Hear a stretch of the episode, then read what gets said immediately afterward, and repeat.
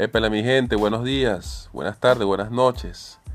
Desde Militante 2.0 estamos aquí mediante esta transmisión, este pequeño podcast el día de hoy. Hoy vamos a hablar un poco sobre la percepción de los colores en los hechos políticos. Principalmente tiene que ver con la percepción que tiene de una u otra forma nuestro cerebro. Culturalmente hemos identificado colores. Socialmente hemos identificado colores con la vida cotidiana y diaria de nuestra sociedad. Pero estos colores también tienen un impacto positivo y negativo en cada vida del ser humano. Por ejemplo, tenemos un color blanco que inspira armonía, paz, pero tenemos un color rojo que inspira sacrificio y fuerza. Bueno, esta concepción tiene un hecho muy importante en, la personalidad, en la formación y la intención de cada persona. También vemos que anteriormente, en los años 1820, 30, la alta realeza, eh, la alta monarquía, en los países donde existió los reinatos, el color predeterminante eh, en su ropa, en su casel, era el color morado. color morado asignado a la alta realeza de cualquier país. Sabemos que eh, hay colores de una u otra forma que son inorgánicos. Pues. Y eh, en ese entonces, tocando un poco los antecedentes de los colores, en ese entonces se extraían de ciertos animales, por ejemplo el amarillo se extraía de la orina de la vaca, pasando por un proceso. Eh, asimismo el rojo y el marrón se extraía de el óxido del hierro y del acero. Esto supone una lógica supone una lógica que a través de un proceso eh, científico, un proceso orgánico, se extraen estos colores para el hecho de la ropa. De hecho, anteriormente este, el color marrón se le asignaba a las personas de pocos recursos y que no tenía ningún tipo de responsabilidad o cargo en, eh, en la alta sociedad. Se relacionaba más que todo con la pobreza, el color marrón.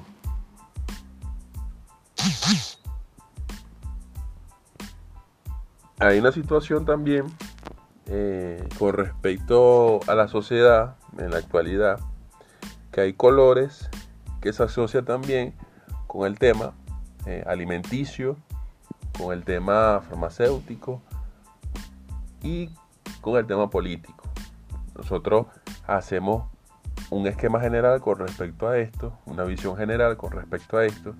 Vemos los colores de las grandes transnacionales, este, compañías eh, como McDonald's, como Burger King, eh, entre otras, que preservan el color amarillo como un color que influencia a la hora de comer, a la hora de alimentarse.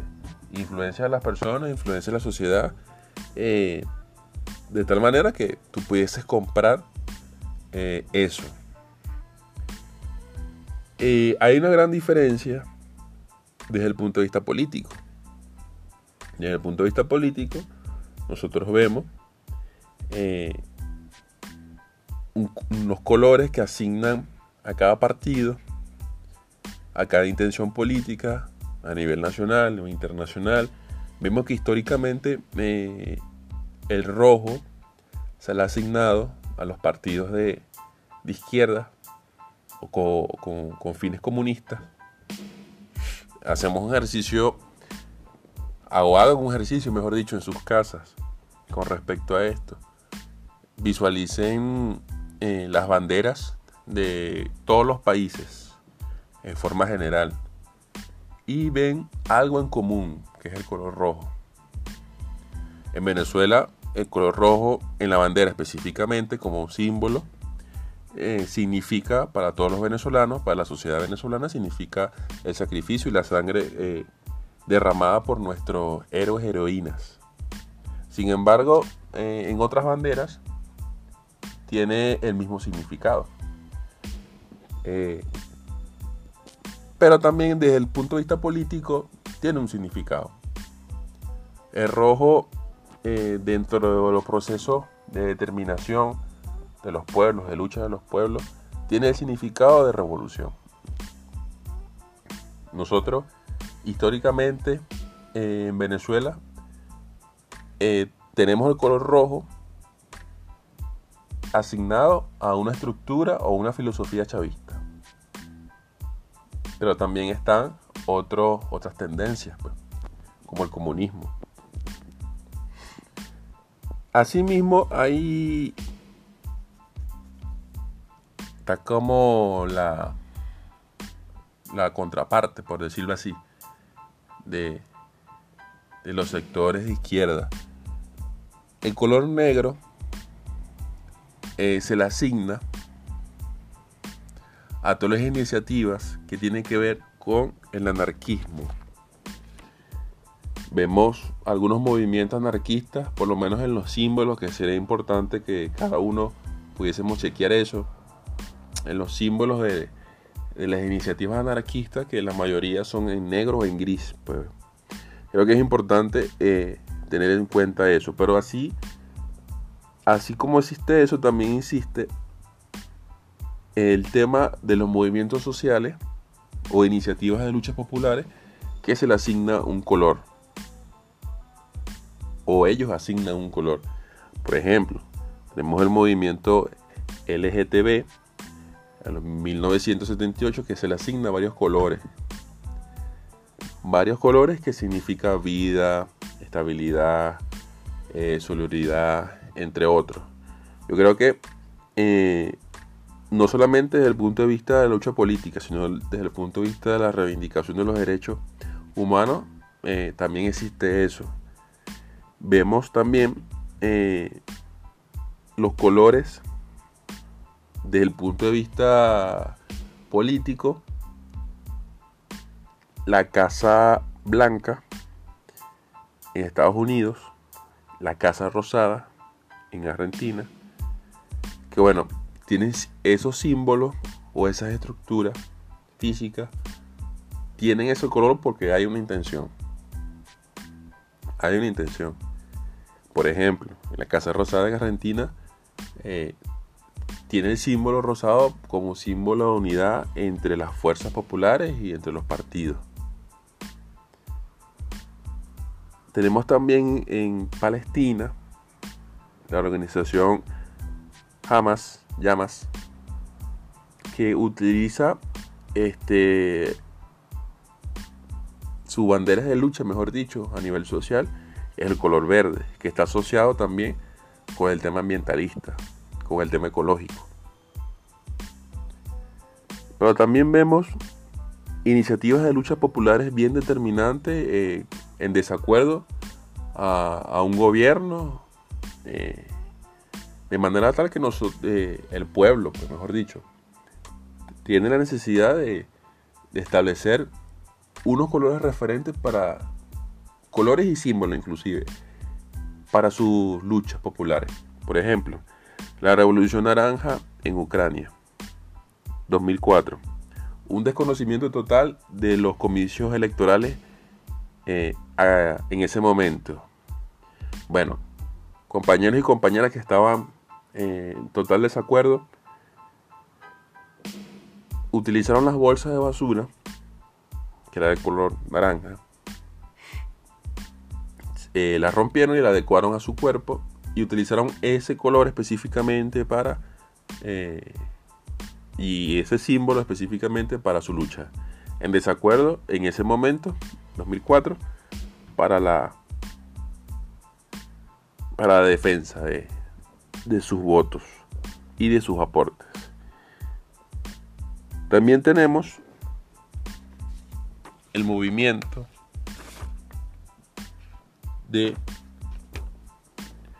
los chalecos amarillos en Francia, que permitió de una u otra forma una, una lucha por los derechos en ese, en ese entonces de